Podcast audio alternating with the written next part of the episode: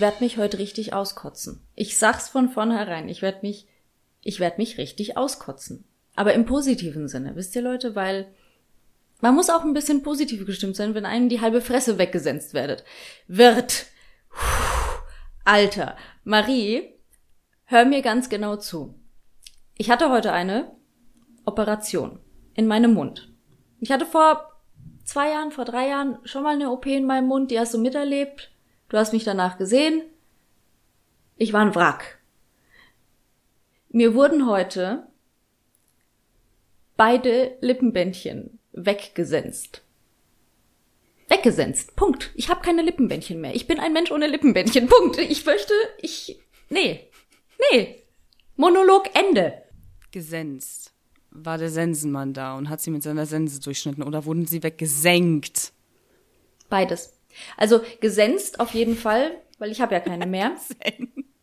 Sensenmann war da, ja. Ich habe das Wort, ich finde das Wort witzig, weil ich habe das mal in einem, in einem Tweet gelesen, dass sich jemand mhm. ähm, seine komplette Vorhaut weggesenzt hätte. Und das fand ich, das, siehst du, du lachst. Also, es war super witzig und deswegen ist Sensen, weggesenzt, ein richtig gutes Wort.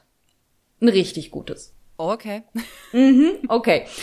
Ähm, ja. Offensichtlich. Ja. Welche Fragen hast du? Weil, also eigentlich geht's mir gut. Ich meine, mir tut ein bisschen die Unterlippe weh und ich habe keine Lippenbändchen mehr, aber mir geht's gut. Mhm. Und wann hör mal mit dem Mimimi auf? Du hast es dir doch so ausgesucht. Du wolltest es doch so. Okay, kommen wir zu meiner Rubrik. Öle, ätherische Öle. Wie kommst du von versenkten Lippenbändchen bitte auf ätherische Öle? Möchtest du den Geruch aus deinen Klamotten oder aus deiner Haut rausbekommen? Oder wie darf man das verstehen? Ich hab dich gefragt, ob du noch Fragen hast. Du hast gesagt nein. Und wann wir mit dem Mimimi aufhören. Das hast du gesagt. Du meinst also, ätherische Öle sind besser als Mimimi? Mhm. Ja. So, herzlich willkommen in der osteuropäischen Kulturblase. Herzlich willkommen beim Ostblock Podcast. Ähm, heute sind wir zu zweit. Nestie hat viel zu tun. Mhm. Wenn wir lieb sind, schneidet sie uns die Folge. Wenn wir lieb sind. Also bloß nichts Böses sagen, bloß nicht lästern. Ja, sie arbeitet. Was haben wir denn da zu lästern? Sie macht was für die Uni. Das Mädchen lernt. Hauptsache, sie geht. So nicht gemeint, aber okay. Hauptsache, sie geht zwischendurch an die frische Luft, packt ihr Musikinstrument aus und dann ist alles gut. Richtig. Denn nur dann bleibst du gesund und dann kann es dir auch nur gut gehen. Ja. Wie zum Beispiel bei dem heutigen Wetter, wo es einfach nur aus allen Eimern schüttet. Ah, das hat gerade eben erst angefangen, aber alles gut. Warum reden wir überhaupt über Wetter? Was machen wir heute, Marie? Was machen wir? wir haben einiges aufzuholen. Du hast sehr sehr viele verschiedene Thematiken verpasst und ich möchte dich da heute so ein bisschen mitnehmen. Okay? Okay. Das wird, also. Was hm. machst du mit deinen Fingern? Wie, willst du es chronologisch haben oh. oder willst du es so querbeet haben? Wie willst du? Okay. Ähm, also. Machen wir es doch einfach mal querbeet. Warum nicht? Ein bisschen Chaos schadet nie. Alles klar. Dann äh, starten wir mit der ersten Frage. Direkt rein. Ähm, wie hast du deinen Valentinstag verbracht? also das war ein Tag, der ist jetzt vorbei. Der ist mir nicht in Erinnerung geblieben, Mann. Okay. Ähm, Jetzt ich überlegen jetzt mal ohne Scheiß, was habe ich denn da gemacht? Ja, das ist doch schon Antwort genug. Wie ha. waren denn, wie waren deine Valentinstage? Okay.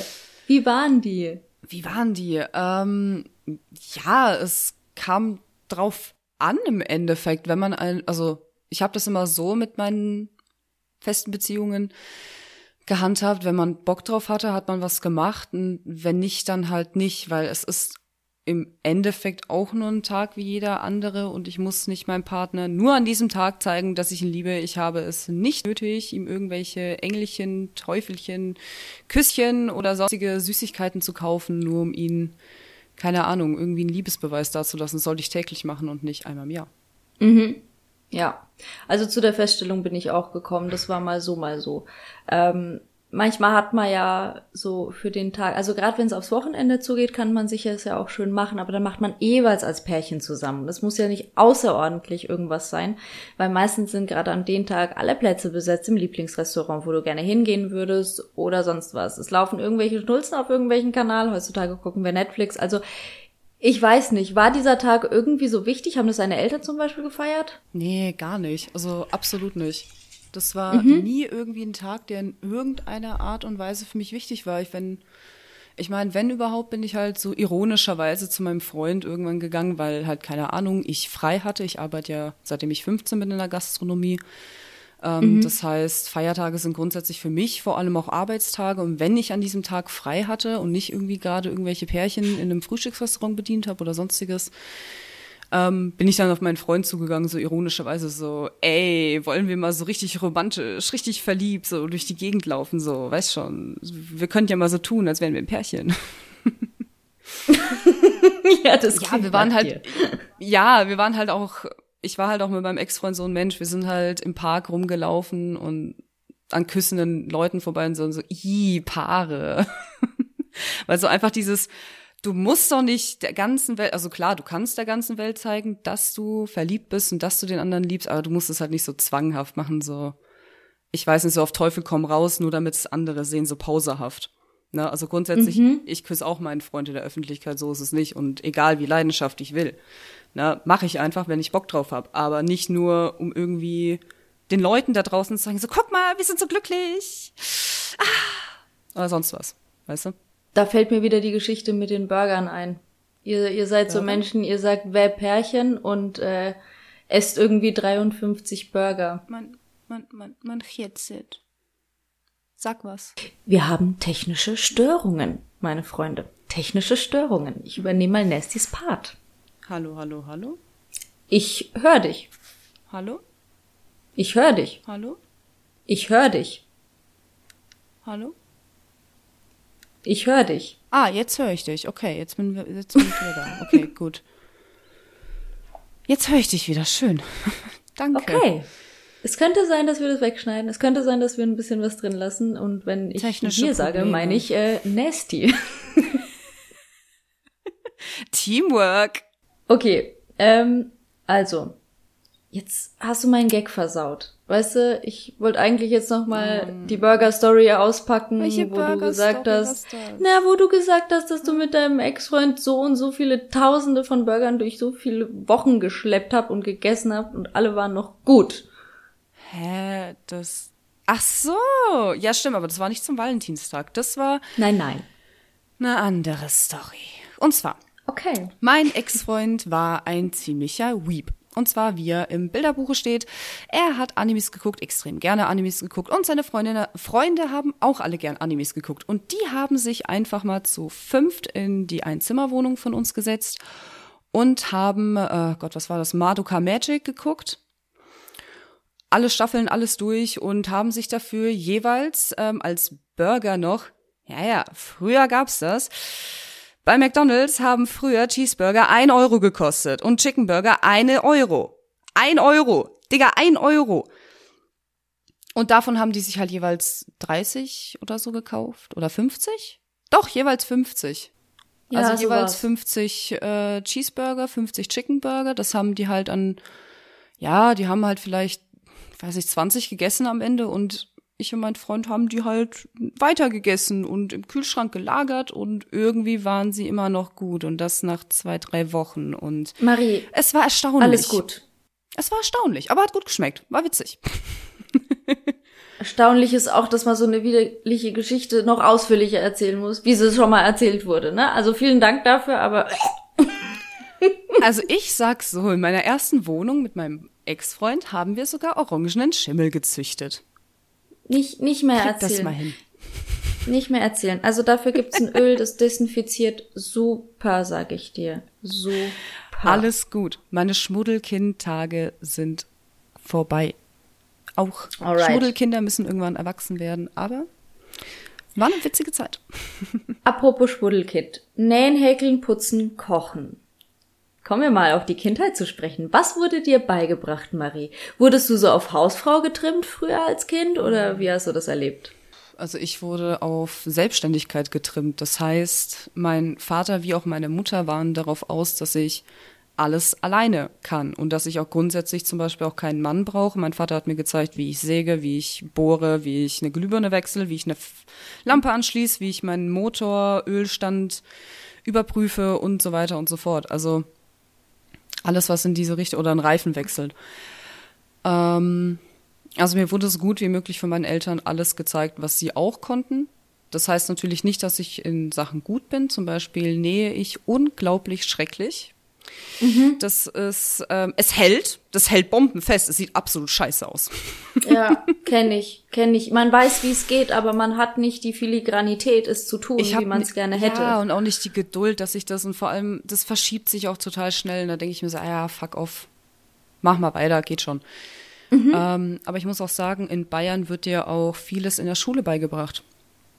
Zum Beispiel erste, in der, äh, erste bis vierte Klasse in der Grundschule da wird einem das Nähen, Häkeln, Stricken beigebracht, wie auch das Kochen. Mhm. Dann noch später in der weiterführenden Schule, in der Hauptschule wird das ja auch weitergemacht mit dem Kochen, Werkunterricht und äh, Computerunterricht.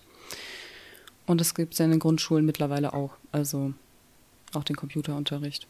Entsprechend, du wirst ja auch in der Schule so ein bisschen, was das geht, was das angeht, ausgebildet. Und das finde ich extrem geil, muss ich sagen, weil solche praktischen Dinge werden dir extrem wenig beigebracht, sage ich jetzt mal. Oder man hat vielleicht auch manchmal zu Hause nicht die Chance dazu. Mhm. Und wenn das in der Schule geregelt ist, ist das ziemlich, ziemlich, ziemlich cool. Aber bei osteuropäischen also, Kindern kommen eh nicht drum herum, zu kochen oder sonstiges zu putzen oder zu nähen.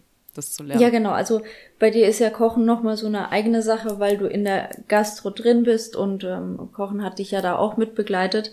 Ähm, putzen Natürlich auch, weil du eine komplette Hotelfachausbildung getan hast, gemacht hast. Was, was ist denn heute mit mir?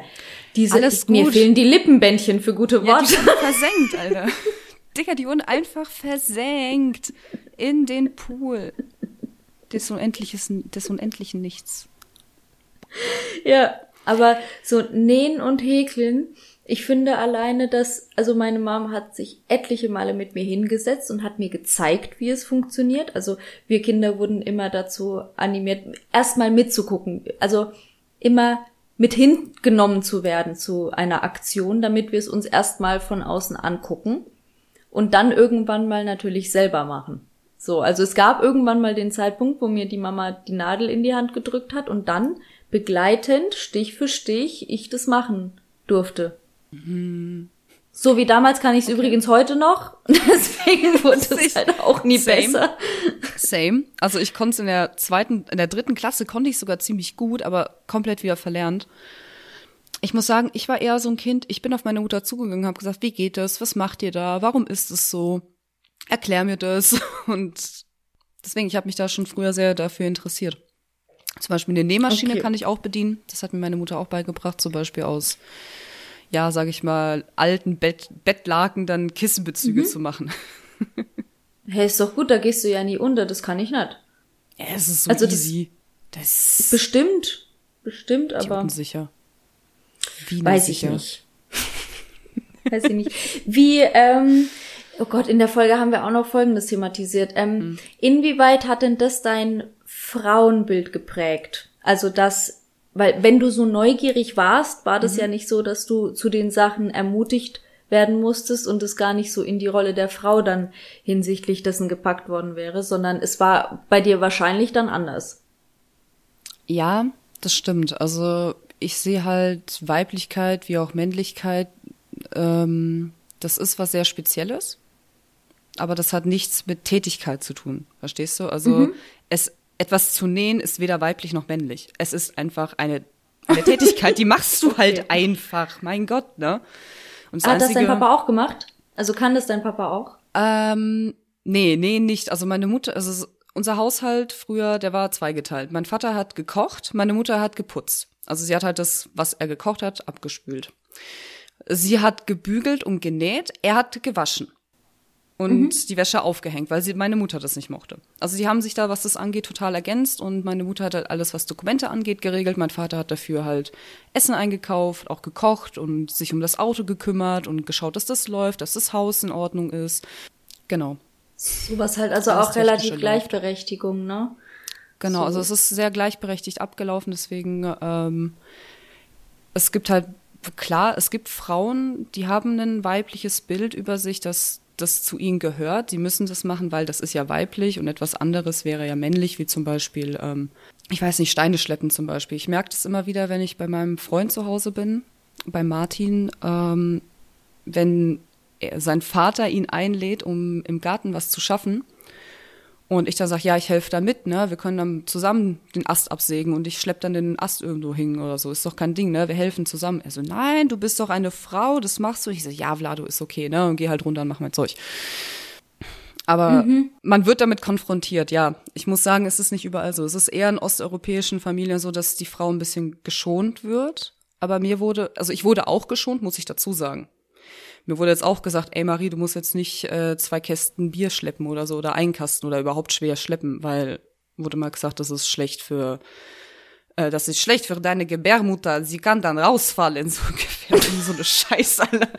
Wo ich mir gedacht habe, okay, ich trage nicht schwer, macht er, macht der Mann. Ich denke, okay. ich denk, die haben halt den Leistenbruch gemeint, irgendwie so. Ja, die haben den Leistenbruch gemeint. Aber du wirst nie wieder Kinder bekommen.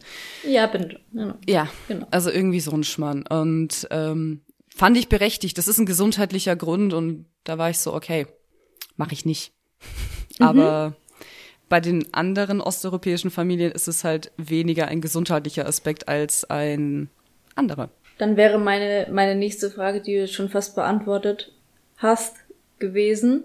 Tendierst du dann nicht dazu, ein bisschen mehr männlicher zu sein, als du es müsstest, weil dir alles so beigebracht wurde, dass es geht und dass du es kannst und so weiter? Weil, Marie, ich kenne dich und ich weiß, wie oft du, nein, du brauchst mir nicht helfen, Ina, gib, du bist diejenige, die mir Sachen aus der Hand reißt und sagt, ich trage den Einkauf hoch, weil ich die Kleine und Zierliche bin oder, also ich, nee ich sehe halt ein Ding, du, äh, ich mache das ja auch nur, wenn du irgendwie voll überanstrengt bist und gerade deinen Hund noch in der Hand zu managen hast, wo ich mir denke, Alter, du stellst dich gerade an wie ein Hund beim Scheißen, ich helfe dir jetzt, weil was ist denn das? Wie schau, das ist immer, das geht auch einfacher. Ich laufe so ständig rum, ich bin die Irre im Ringpark bei uns in Würzburg, die mit ihrem Dackel nicht zurechtkommt. Ja. Mir geht's da auch nicht um Weiblichkeit oder Männlichkeit, mir geht's da um Effizienz. Okay, anderer Wert. Aber ich bin da rationaler, was das angeht. Also wie gesagt, äh, als Kind muss ich sagen, habe ich mich zum Beispiel teilweise männlicher gefühlt, weil die Mädchen so in dieses Rollenbild verfallen sind, wo ich einfach nicht so reingepasst habe, weil mich so nicht reingefühlen konnte.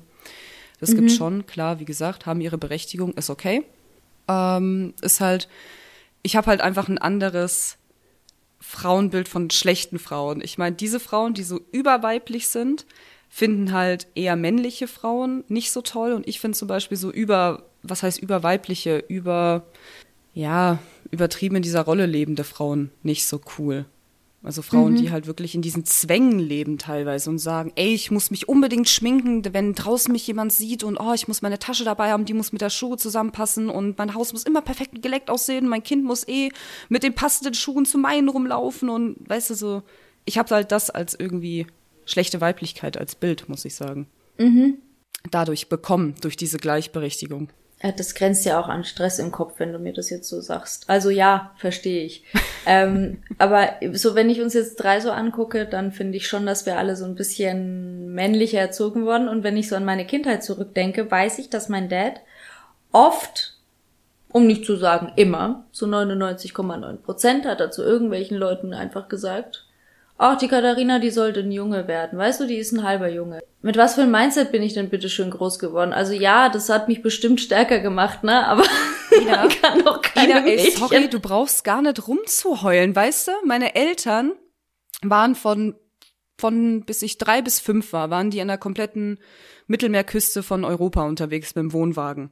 Und ich war das Mädchen, was auf dem Spielplatz und auf den Campingplätzen und überall gefragt wurde, bist du ein Junge oder bist du ein Mädchen? Es war drei, es war drei Jahre oder zwei Jahre nicht bekannt, welches Geschlecht ich habe. Also. Dir selber auch nicht dann irgendwann, ja? Ich war ich.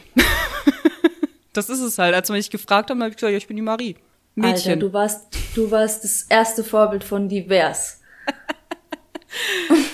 ich, aber ey, ganz ehrlich, Aber dieses LGBTQ, ich finde das schon, oder ich weiß nicht, ich habe es wahrscheinlich wieder falsch ausgesprochen, sorry dafür. Nein. Ähm, ich finde das cool, muss ich sagen, weil jetzt gibt's für, das, für Konzepte, die, denke ich, schon viele als Jugendliche im Kopf hatten, auch für sich selbst, um sich einzukategorisieren, endlich feste Worte hat. Das ist extrem nice, muss ich sagen. Weil jetzt kann ich sagen, okay, ähm, ich fühle mich männlich wie auch weiblich, entsprechend kleide ich mich, wie ich Bock drauf habe. Ja. Mhm. Jetzt weiß ich nicht mehr, was ich sagen wollte. doch, doch, ich wollte dich was fragen. Ich habe oh, ich hab schon ewig diese Frage im Kopf. Wie alt warst du da, als ihr durch Europa getourt seid? Äh, von drei bis fünf, also zwei Jahre.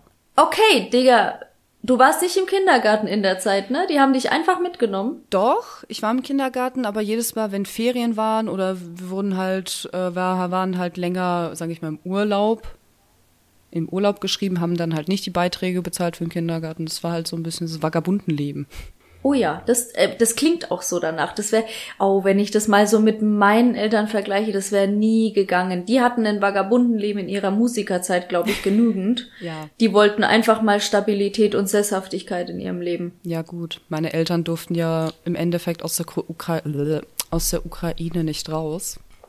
Und als sie dann in der DDR waren, sind sie halt während das Ding zerfallen ist so ein bisschen ja rübergeschwappt. Wie so viele auch. Deswegen, das war für sie ganz neu. Ja, und genau das ist es ja, dieses Streben nach Freiheit oder Streben eben nach dem extremen anderen, weil es zu frei war oder weil man zu viel unterwegs war, ne? Also Genau, einfach. dann einfach wieder Stabilität und Ruhe im Endeffekt. Du willst ja immer das, was du nicht hast, letzten Endes. Und deswegen- zumindest scheint's so. Genau. Ja. oh, wir haben viele Themen jetzt abge, abgefrühstückt, muss ich sagen. Die hatte ich gar nicht so auf dem Schirm. Aber gut, richtig gut. Ja, ist doch Ähm, egal. Man muss doch nichts abfrühstücken. nee, ich habe hier meinen Plan. Ich, wann wird euch das denn klar? Bei Folge 150, dass ich hier meine Notizen hab? Nö, aber manchmal habe ich, manchmal versuche ich dir diesen roten Faden aus der Hand zu ziehen, weißt du, so ganz langsam. Das macht ihr schon genügend. Oh, glaubt mir, da müsst ihr euch auch gar nicht anstrengen oder bemühen. Das, das klappt echt gut. Ich bin so oft am Hadern und denke mir, was wolltest du denn noch sagen? Dann höre ich die Folge nach, weißt du? Und dann denke ich mir, das wollt's noch sagen und das wollt's noch sagen. Und wo ist der Gedanke hin? Aber das klappt alles immer nicht so. Also habt da keine Sorge. Ich bin, ich bin verzerrt. Und ich habe keine Lippenbändchen mehr. Armes Ähnchen. Voller Leid. Und mein Hund jault vor der Tür. Was soll denn das? so viel Leid, so viel Tragödie. ah, du tust mir so leid. Du triggerst mich mega. Du nimmst mich überhaupt nicht ernst gerade. Es nervt mich. Okay, Versteh weiter geht's. Also, Also hör mal auf damit. Glaube versus Aberglaube. Esoterik versus Tradition. Pam, pam, pam. Pam, pam, pam. Okay. Also Ähm. Nestie hat erzählt, Nestie hat erzählt, sie ist mit sehr viel Aberglaube und so weiter aufgewachsen. Und ich habe dann gesagt, ja, ja, wir sind auch mit viel Hexerei und hier ätherische Öle und so weiter und habe halt was ganz anderes gemeint. Also nein, ich wurde nicht mit vielen Aberglauben Dingen aufgezogen, aber ich wurde mit sehr vielen falschen Glaubenssätzen aufgezogen. Wie war das bei dir? Also was Aberglaube im klassischen oder im Eso Pff, machen wir einfach mal Eso nehmen wir das äh, Wort Esoterik. Ähm, meine Familie hat an Magie geglaubt. Ähm, meine Oma hat auch magische Rituale durchgeführt. Meine Uroma zum Beispiel auch und meine Ururoma war irgendwie so, so Kräuterhexe in Anführungsstrichen in einem Dorf. Dann Also, bist du jetzt bei meiner. Antwort. war es halt offen, sage ich jetzt mal, ne? Und entsprechend hatte ich da auch als Kind extrem irgendwie eine Angst entwickelt, so ein bisschen dagegen vor diesem Unbekannten, so, keine Ahnung, das esoterische, Dämonen, Geister, all dieses ganze, ähm, ja, dunkle, ungreifbare, aber gleichzeitig so mystisch, äh, verlockend und verbotenes. Ähm, ich muss sagen, dadurch, dass ich unter anderem auch sehr christlich erzogen bin, habe ich da auch komplett die Finger von gelassen. Also, das heißt, ähm, ich selber habe noch nie Tarotkarten in die Hand, äh, Hand genommen und werde das auch nie tun, weil ich da abergläubisch in die Richtung aufgewachsen bin, mittlerweile durch meine Mutter, dass ich das gar nicht anfassen darf, weil sonst sich die Dämonen auf mich übertragen. So habe ich auch eine Zeit, also Anführungsstrichen, Um so habe ich auch eine Zeit lang gelebt. In die andere, also ein ganzer Lebensabschnitt war eher so Hexerei oder Esoterik zugeneigt. Dann ging es ins andere Extrem zu diesem total christlichen. Und mittlerweile bin ich einfach so, ähm, du gibst den Dingen die Energie, die du möchtest. Im Endeffekt. Und das kriegst du dann auch.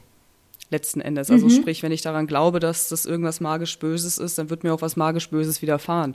Wenn ich dagegen etwas Gutes damit meine, wird auch etwas Gutes widerfahren. Oder du lässt es halt sein. Ich persönlich habe für mich entschieden, ich lasse den Scheiß. Weil ich halt okay. auch von Freunden und Familien einen Shit gehört habe, was das angeht. Ich glaube, jede russische Familie hat irgendwie eine krasse Geistergeschichte, die er von irgendwelchen Freunden gehört hat. Mhm.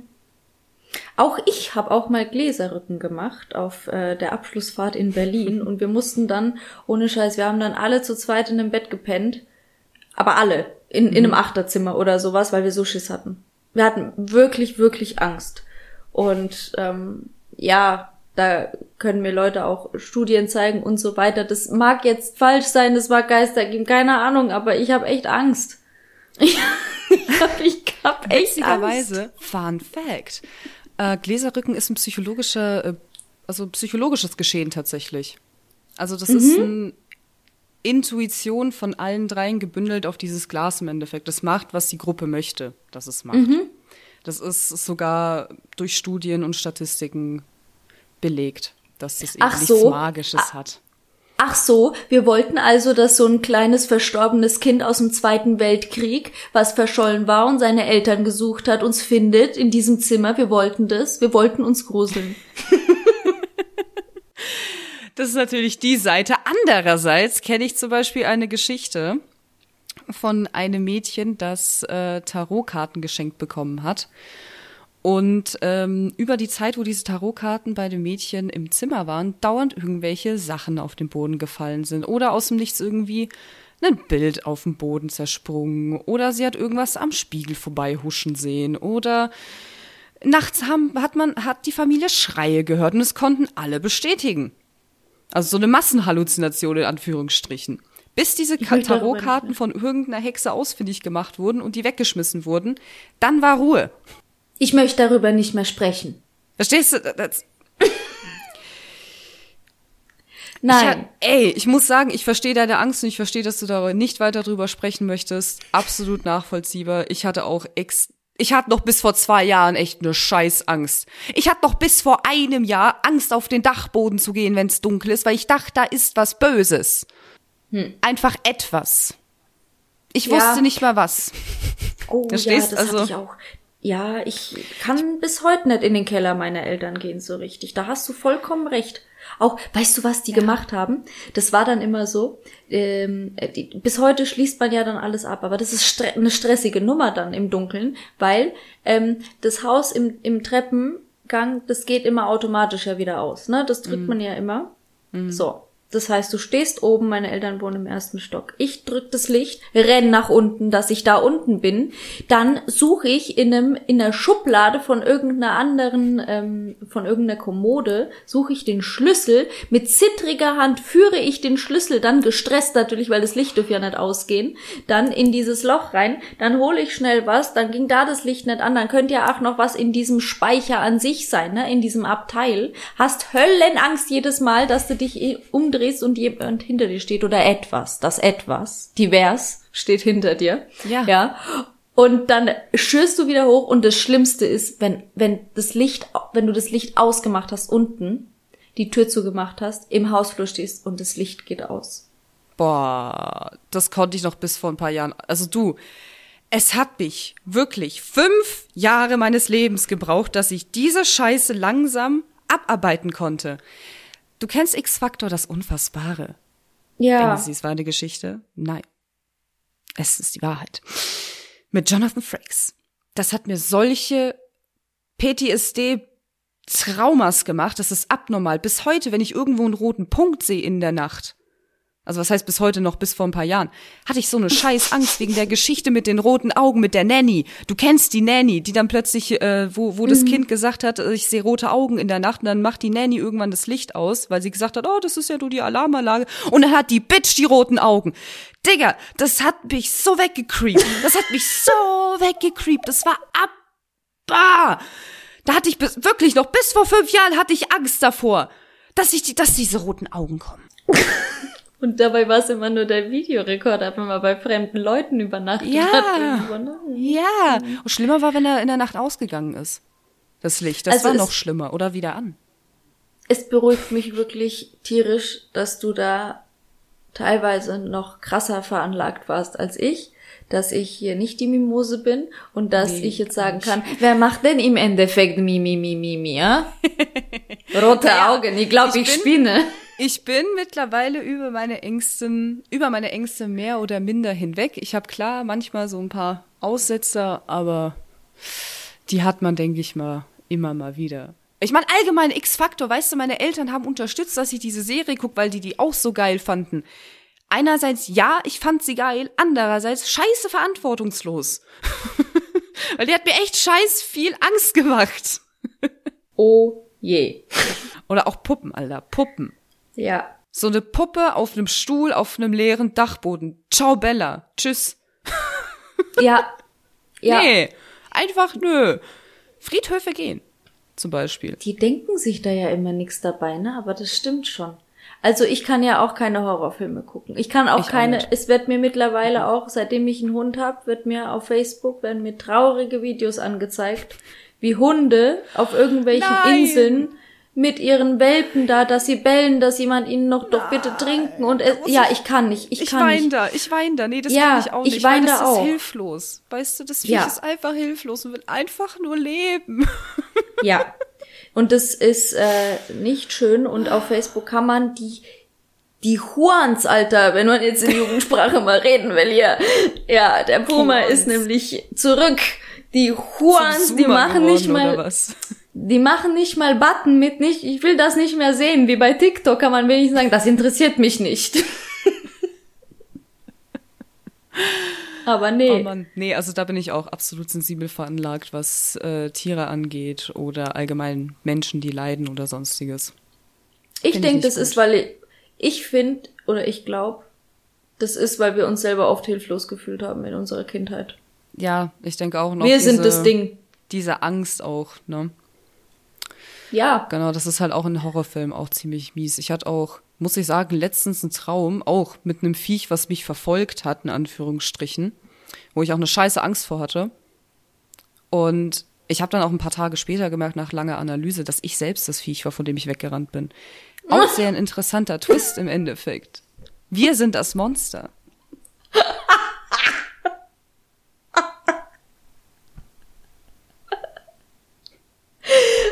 Entschuldige bitte, das war so gut.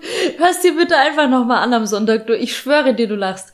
Ähm, Was? Nochmal, Ich ich, hab, hab- kein, ich- du warst gerade voll weg bei mir, um ehrlich zu sein. wie ich bin weg. Technische Störungen. Technische Störungen. Okay, bin ich jetzt wieder da? Ja, du bist da. Warum, warum hast du so krass gelacht? Weil das witzig war, wie du gesagt hast. Ach so. Ja, ich bin da vor was weggerannt, aber ich war's. Da, da, es gibt so ein, Ja, Traumdeutung kennst du. ja, natürlich kenne ich das. Natürlich. Wenn wir schon bei Größ- Esoterik sind, Traumdeutung. Also, wenn, also, zum Thema Esoterik, um, um das in meine Richtung, glaube ich daran, glaube ich nicht daran. Ich bin da eher psychologisch veranschlag, äh, veranlagt, sprich, ich viel, ich sehe viel dieser Dinge, viele dieser Dinge, ich glaube daran. Ich finde, es ist einfach nur eine andere Ausdrucksweise, bestimmte Dinge auszudrücken, die in der Psychologie auch beschrieben sind. Zum Beispiel bei Meditation oder in Buddhismus oder sonstigen Glaubensrichtungen, wie auch in verschiedenen ähm, Metaphern mit Chakren und, und ähm, Auren und so weiter oder, oder auch Kristalle oder sonstiges. Das ist einfach nur eine andere, oder weiße Magie, schwarze Magie, einfach nur Ausdrucksweise für eigentlich dasselbe. Mit anderen Bildern. Ich sehe das in der. Spiritualität. Ja, sehe ich genauso, nur halt in, in verschiedenen Facetten der Spiritualität, in Glaubensmustern. Und in, du nimmst dir halt das, was zu dir passt, zu dem, also ich sage immer, jeder Mensch hat so einen inneren Ton, sag ich mal. Jeder hat eine innere Stimmgabel und die hat einen bestimmten Ton. Wenn es mit deinem Ton vibriert, das, was dir gerade gesagt wird oder was du gerade siehst, dann magst du das, dann stimmst du damit überein und dann machst du das. Wenn es für dich Kristalle ist, cool, dann ist es für dich Kristalle. Wenn es für mich, keine Ahnung, ähm, Psychologie und auch ein gewisser Teil an ähm, Yoga, meditativen Auren und Chakren Richtungen geht, dann ist es so. Mein Gott, wenn es bei dem anderen Christentum ist, cool, dann ist es so. Das habe ich schon auch immer beim, beim Thema Glaube gesagt. Also das ist bei mir mit Religion so, ja, weil alle Religionen, es gibt ja Weltreligionen und Nebenreligionen und alle sagen das Gleiche, meiner Meinung nach. Nur auf verschiedenen anderen Sprachen. So, um jetzt aber die Brücke zu schlagen zu einem, ich glaube zum größten Segment. Ich glaube, vielleicht wird noch mal geschrien heute, man weiß es nicht. Aber wir hatten es auch über das Thema Geburtstage und ähm, Hochzeiten und so weiter und so fort, so in unserem Segment. Du bist geprägt natürlich äh, aus deiner Gastro-Zeit und Tätigkeit ähm, auf den ein oder anderen deutschen Hochzeiten zu sein. Ich fange jetzt aber mal ganz anders an, weil das interessiert mich auch brennend. Wie hast du deine Kindergeburtstage gefeiert? Hast du die überhaupt gefeiert oder ja. war es wie bei Nesty, dass wir vielleicht einmal im McDonald's waren? Nein, also bei mir wurden Kindergeburtstage tatsächlich gefeiert. Ich hatte auch ein paar Kinder da. Ich hatte äh, eine Torte. Meine Mama hat mir immer eine gebacken, hat halt Biskuitboden gemacht mit ein bisschen Sahne, Erdbeeren, sowas halt, was halt im Mai da ist. Oder ja, ich hatte immer kleine, also immer so fünf Kinder Maximum, eher so zwei, eins. Ein paar mhm. Geschenke bekommen. Meine Schwester hat mich natürlich verwöhnt. Ich muss halt auch immer sagen, äh, meine Schwester, was das angeht, die hat mich wirklich absolut in jeder Hinsicht verwöhnt, wirklich. Also Chips gekauft und ins Kino gegangen. Oder sie hat mir auch mal eine Mulan-Torte bestellt bei der Konditorei. Das gab's auch einmal. Was meine Eltern niemals machen würden, so, weißt du. Mhm. Aber, ja. ja, okay. Verstehe ich und ich verstehe auch die Rolle deiner Schwester dann da drin, weil die dachte sich bestimmt, oh, das muss alles ein bisschen opulenter sein als das, was wir zu Hause hier bieten. Ja, die war, aber deine Schwester auch wieder, wie man sieht, andere Generation. Hm. Ne? Und äh, wollte auch ein bisschen mehr Konsum, ein bisschen mehr Leben. Genau, die wollte es halt für mich besser haben, weil das hatte sie halt nicht. Sie ist halt in der Sowjetunion groß geworden. Mhm. Also klar hatte sie auch coole Kindergeburtstage, aber die waren halt im Vergleich zum westlichen Stil sehr viel abgespeckter. Und auch die Mengen und so weiter. Auch wenn meine Eltern wirklich sich das alles leisten konnten zu Zeiten der Sowjetunion. Ähm, musste man halt trotzdem irgendwie Angst haben, okay, wenn diese Geburtstagsfeier zu opulent wird, was sagen die Nachbarn, werden sie dann dem KGB Bescheid geben oder der Wirtschaftspolizei, dass wir hier irgendwie Schmuh treiben oder wo wir das Geld ah. haben.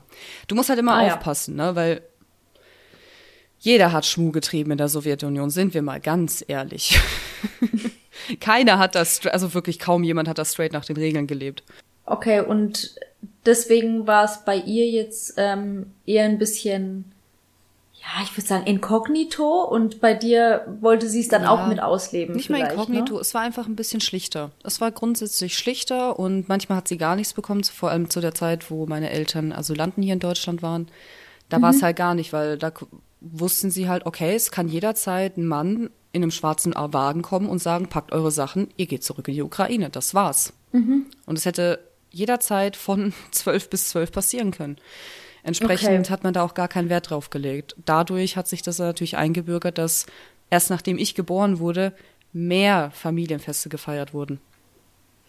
Okay, und das heißt, du hast deine Geburtstage durchaus positiv in Erinnerung. Ja. Wurden da so klassische, ich sag mal, klassische Spiele gespielt wie Topfschlagen oder die Schokolade oder sowas. Äh, Quatsch, nein, wir haben irgendwie. Auspacken. Ich hatte halt eine riesige, ähm, ich hatte extrem viele Videos, die hat mir meine Schwester gekauft von Disney und wir haben halt uns irgendeinen Film reingezogen oder ich hatte auch auf einem, wir hatten einen sehr großen Balkon in meiner Kindheit und da haben wir, haben wir eine Luftkiste, also ich hatte eine Luftkissenburg, so eine kleine, also eine kleine, ich hatte halt eine und und einen kleinen ähm, aufblasbaren Pool und da haben wir halt auch gechillt und Kuchen gegessen und einfach Abenteuer gehabt, keine Ahnung. Dann sind wir halt durch den Wald gestriffen, haben uns Stöcke geholt und keine Ahnung. Piraten gespielt. Okay, es war kein, es war kein elternbegleitender äh, Kindergeburtstag nein, nötig. Nein, nein, nein, nein, nein. Es wurde Kuchen hinge, also es wurde unter Aufsicht gegessen und dann ist man halt wieder losgezogen. Dann sind wir halt wieder durch Tal und Berge gerannt und mhm. ja. Okay, verstehe ich. Und ähm, dann in der, ich würde mal sagen, in der Teenagerzeit, hast du dann so deine eigenen Partys gemacht oder wird dann der Geburtstag immer unwichtiger? Ui, lass mich mal überlegen. Früher, also ja, so mit 12, 13, 14 war mir das halt auch noch alles sehr wichtig, auch vor allem dazu zu gehören. Also ich habe wirklich mhm. sehr zwanghaft versucht, irgendwie in die Gesellschaft reinzupassen. Nicht nur in die deutsche, nicht nur in die russische, weil ich habe in beide gar nicht reingepasst. Mhm. Und ich habe mich so ein bisschen, also im Nachhinein sagen immer Leute, ich habe mich ein bisschen benommen wie so, wie so ein kleiner, wie so ein kleines Kind aus dem Wald, also so ein kleines Fuchsmädchen. Wusste nicht wirklich, sich zu benehmen, war halt da. Und zu der Zeit war das tatsächlich schwierig für mich, weil ich wollte Geburtstage feiern, aber sie waren halt nie so wie vorgestellt, nie so wie erwartet, weil meine Eltern nun mal nicht sind wie alle anderen und sie einfach alles komisch machen. Egal was sie machen. Und selbst wenn sie die Dr. Oetker Torte kaufen, sie werden trotzdem irgendwie, keine Ahnung, ein bisschen Himbeere oder Zuckerguss oder so drauf tun, dass es nicht Ey, das so ist, ist wie so. es alle anderen haben. Sie müssen immer individuell was machen. Ey, ohne Witz, das ist so. Ich kann es zu 100% bestätigen. Irgendwas ist immer noch mal einen Ticken anders. Wenn ich sage, lass es einfach so, das kannst du so nie machen. Ja. Wird irgendwas noch reingemischt oder so, oder zum Beispiel du kaufst dir einen scheiß Müsli, ja, so, so, keine Ahnung, Kelloggs oder so, dann tun sie noch Haferflocken oder so rein, um es zu strecken. Ja. Digga, es schmeckt scheiße. Soll das? Lass es einfach.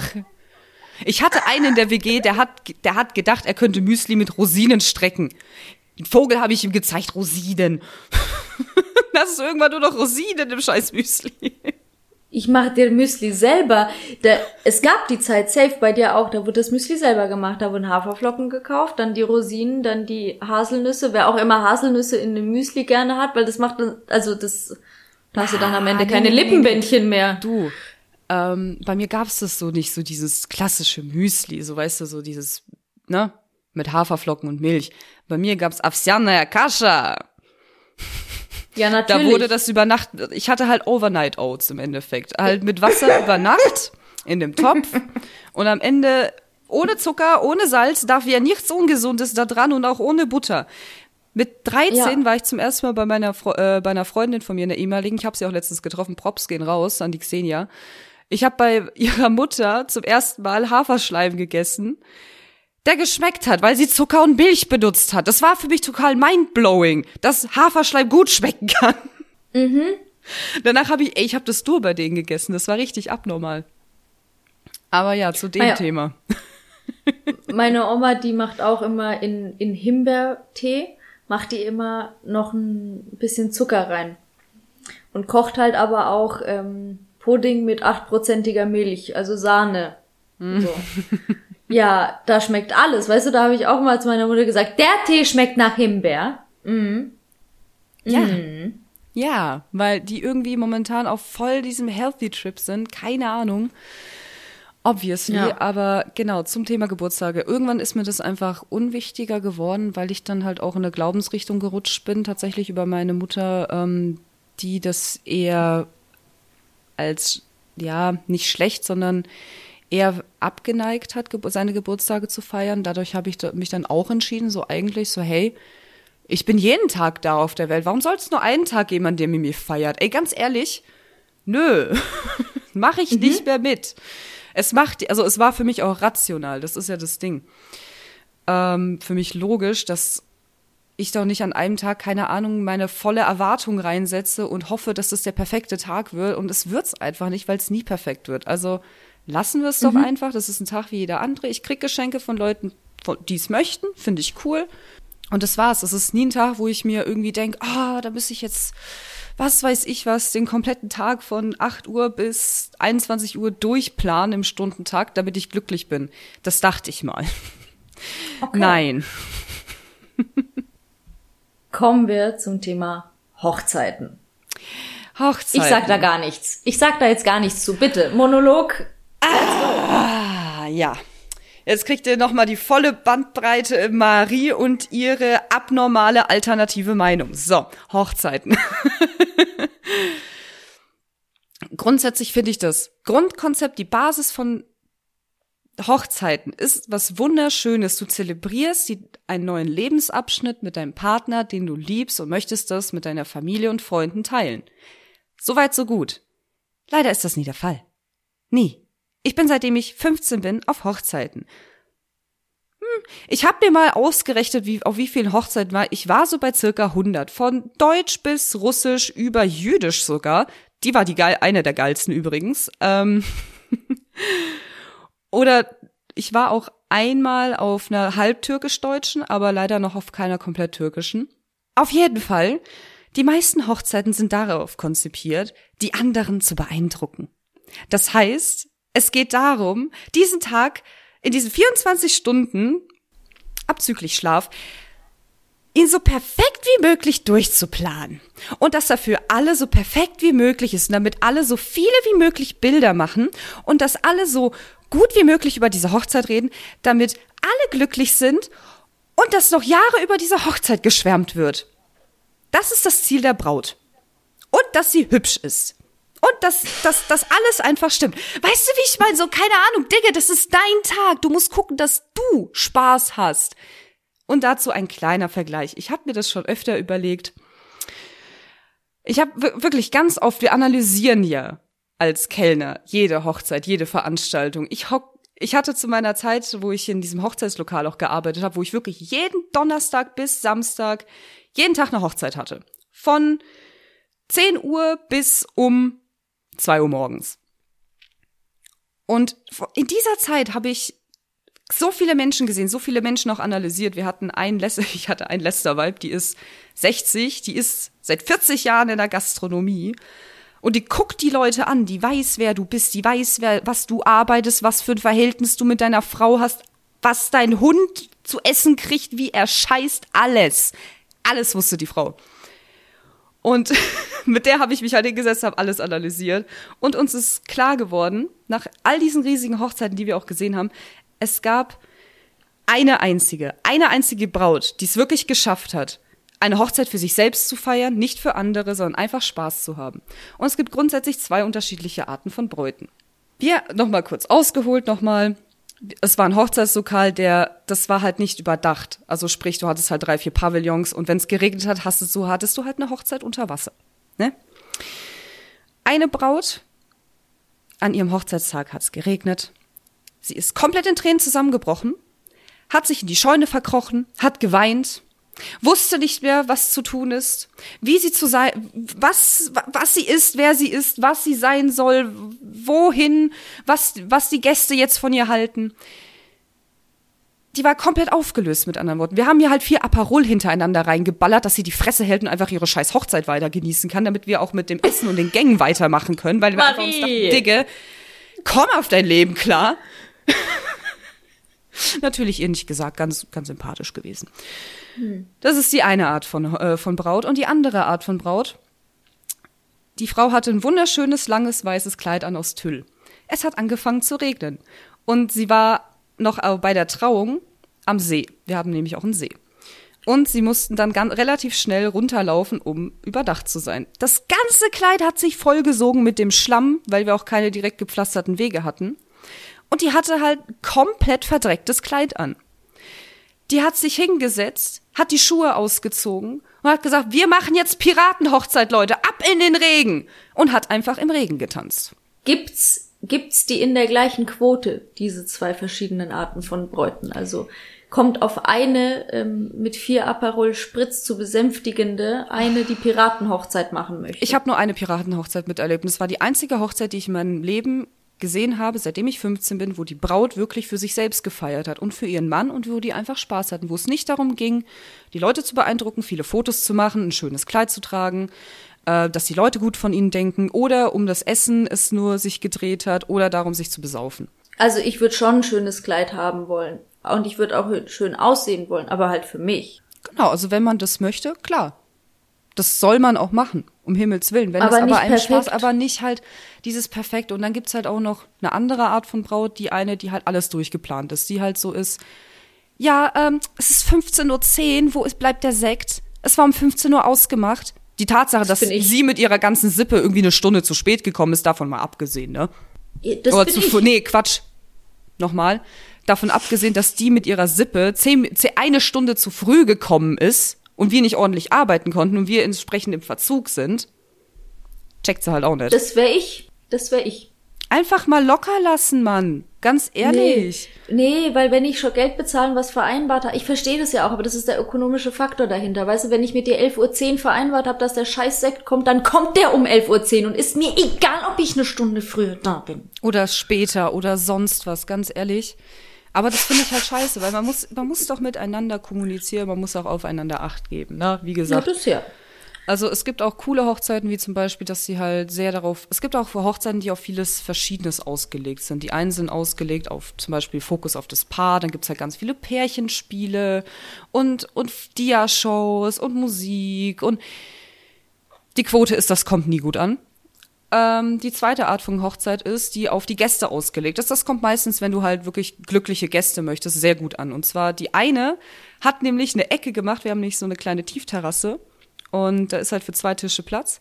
Und da hat sie einfach ein Man's Table gemacht. Da waren Zigarren, Playboys, ähm, Schottflaschen und irgendwie noch ein kleiner Bierkühlschrank gestanden. Mhm. Und da war halt so die Männerecke im Endeffekt mit Zigaretten und sonstiger Scheiß. Dass die also über ihre Weiber und sonstiges erzählen können. Das fand ich eine sehr coole Idee. Was auch ganz viel ist, ist Candy Bars. Das kann ich mittlerweile gar nicht mehr sehen, weil irgendwie jede scheiß Hochzeit eine fucking Candy Bar hat. Ja für den Diabetes, ja. Mein Vater würde da dran vorbeilaufen und sagen, Zucker hat der Papa. Und wird mir so, so zuzwinkern, weil der Daddy Diabetes Typ 2, oh. du weißt. Apropos, es gibt auch einen sehr speziellen Typ Mensch auf Hochzeiten. Ich und die besagte Gastrokollegin, ähm, die da seit Jahren schon dabei ist in dem Business, äh, haben dieses Phänomen, weil es ist kein Mensch, es ist ein Phänomen, wir haben es Kuchen-Nazi benannt. Das sind ähm, Schwiegermütter, die ihr Leben lang, ihr Leben lang darauf gewartet haben, dass ihre Tochter oder ihr Sohn heiraten, damit sie 20 Kuchen backen können, die kein Schwein essen will und sie diese beschützt, als wäre es das, das teuerste Ding auf dieser Hochzeit. Nicht irgendwie, irgendwie die Tochter oder der Sohn, der gerade vermählt wird. Nein. Sie steht neben, wie erkennst du einen Kuchen-Nazi? Er steht beim Buffet, Kuchenbuffet direkt neben der Sahnetorte und beobachtet, wie sie läuft. Und sobald der erste Tropfen von der Sahnetorte nach unten gelaufen ist, dreht sie sich zu dir als Oberkellnerin und sagt, die muss in die Kühlung. Und du sagst, schön für dich, aber unsere Kühlung ist voll mit deiner Scheiße. Und dein ganz, und deiner blöden Hochzeitstorte und unsere ganzen Lebensmittel. Aber ja, danke, ich weiß, dass Sahne gekühlt werden muss, dafür haben wir Kühlakkus drunter. Unnötig. ja. Ich denke. Ohne Scheiß. Also diese Menschen, die sind wirklich sehr faszinierend. Wirklich. Die scheißen auf ihre, auf ihre Tochter, auf den Sohn, auf die Familie. Die stehen nur am Kuchen. Und dann, das Beste ist, am nächsten Tag kommen sie immer oder am Abend und sagen, wir müssen für alle Kuchenpakete äh, machen. Alle nehmen ein bisschen Kuchen mit. Und dann machen die 50 Kuchenpakete. Und wer nimmt sich etwas von diesen Kuchenpaketen mit? Niemand. Niemand nimmt diese Kuchenpakete mit. Doch, ich als Kellnerin, damit ich Frühstück hab. Aber sonst niemand. Ich wollte gerade sagen, meine Mutter hätte alle mitgenommen. Janosch, fahr den Wagen vor, fahr Kia vor. Einfrieren, einfrieren, einfrieren. Klar. Ey, kann man einfrieren. Klar. Äh, kannst du Natürlich. wirklich machen, Digga, kannst du wirklich machen. Dann machst du so dicken Crumble draus, Alter. Machst du so, so, so weißt hm. du, aus Kuchen, wie so, kennst du Granatsplitter? Ja. Das kannst du damit machen. So Kuchen Und das war das Wort zum Sonntag? Das war das Wort zum Sonntag. Aus eingefrorenem okay. Kuchen kann man Granatsplitter machen, wenn ihr das überhaupt kennt. Okay. Könnt ihr ja in die Kommentare schreiben. Ja, schreibt es. Und schreibt Sätze, Wörter wie Batterieke auf. Was habe ich letztens gesagt? Aus dem Kran kommt Wasser. Aus dem Aus Kran. Aus dem Kran. Warte, ich hatte okay. letztens auch ein richtig gutes. Mmh, Chai. Nee. Es ist Niedertee. Es ist Niedertee. Doch, war bei uns schon. Bei uns nie Tee. Es ist immer der Chai. Okay, du hast gewonnen. 1 zu 0 für dich. Folgt uns auf Instagram, at der Ost.blog, abonniert uns auf Spotify, lasst einen Kommentar auf iTunes da und erzählt anderen Ostblock und Nicht-Ostblock-Kids vom Podcast at der Ost.blog. Wir sagen Kurva Mać. Zucker, blять. Und ohne Oberlippenbändchen. Bis dann. Haut rein, ciao, tüdelü und Franziskus.